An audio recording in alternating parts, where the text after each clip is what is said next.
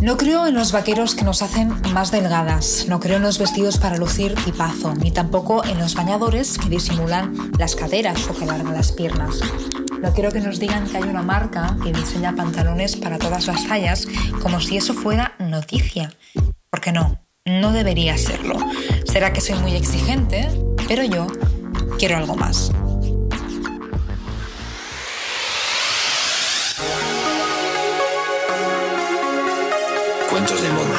Con Mireia ese Vaquero.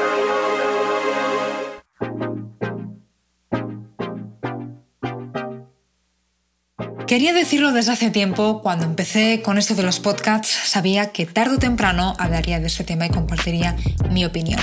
Por cierto, bienvenido a un nuevo episodio, el número 11 ya de Cuentos de Moda. Gracias una vez más por darle al play y dejar que me huele un ratito en tu día para compartir estas palabras contigo.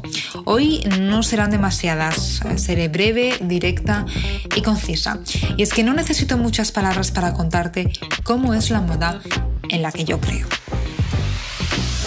Cuentos de moda con Mireia ese Vaquero.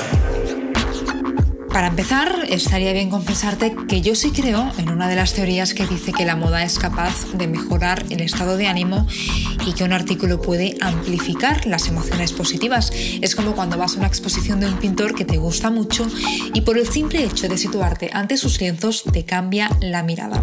Con la moda pasa lo mismo día que se intuye gris, vistiéndolo con un vestido que parece que vaya a estallar de color, cambia totalmente.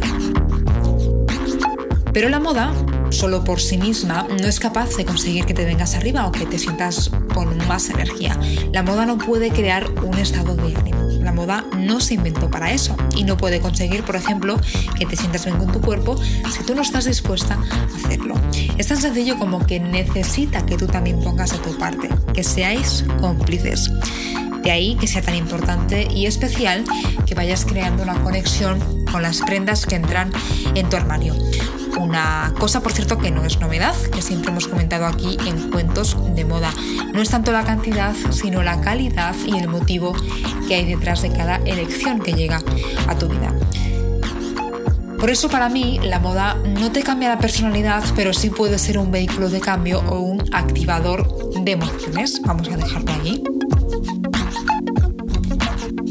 Mucho se habla de los colores, por ejemplo, si el azul transmite seguridad, el verde naturalidad y los más neutros tranquilidad.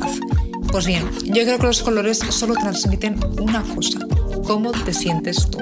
Así que más que escoger un tono por la simbología que se le asocia, escoge el que te pida tu estado de ánimo. Es decir, antes de escuchar cualquier tendencia, escúchate a ti. Lo de ir de compras para animarnos tampoco creo que funcione y mientras tanto estoy pensando que seguro que yo misma lo habré hecho alguna vez. Pero es mucho más interesante de verdad abrir el armario y darle una oportunidad a una prenda que lleva tiempo allí.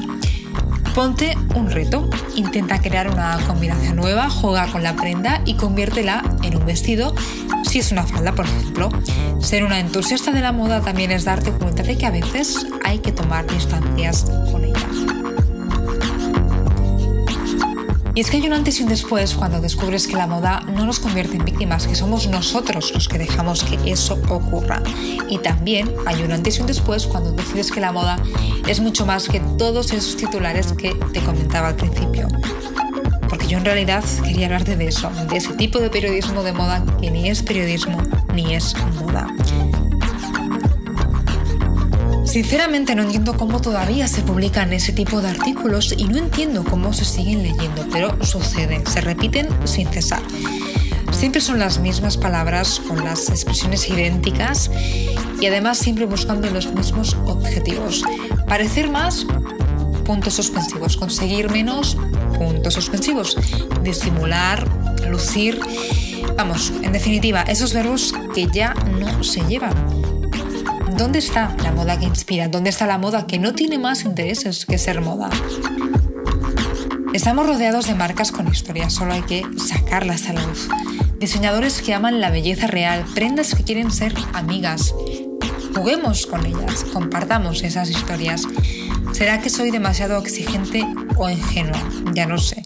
Pero yo sí creo en la moda que nos hace sonreír. Yo sí creo en ese vestido en el que siempre es verano o en ese abrigo que te abraza, pero no por lo que cuesta, sino porque eso sentiste la primera vez que te lo pusiste. Yo sí creo en esa prenda que ya no cabe ninguna tendencia actual, pero que sigue despertándote algo. O en esos estampados que nos sacan de la rutina. Yo sí creo en la moda que no quiere escondernos, que no quiere contar otra cosa de nosotros, en esa moda que entretiene, divierte y comunica, sin más. En la moda que refleja tu luz, tu energía, en la moda honesta, sensible y leal a ti, a lo que eres y a lo que piensas. En la moda sin enredos, que no saca nada de ti porque de eso ya te encargas tú. En la moda real y sobre todo, no creo que la moda se tenga que asociar a cánones o a tallas. La moda no es un número, porque cuando lo es, no es moda, es algo que esclaviza. Y eso no es lo que quiere la moda, la moda te quiere libre. Yo creo que la moda sí es mucho más interesante. Todo lo demás no me interesa.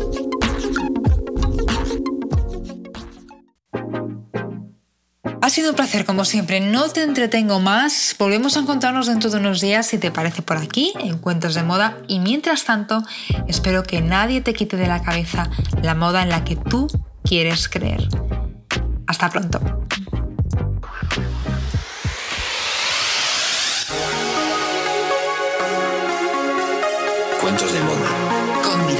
S. Vaquero.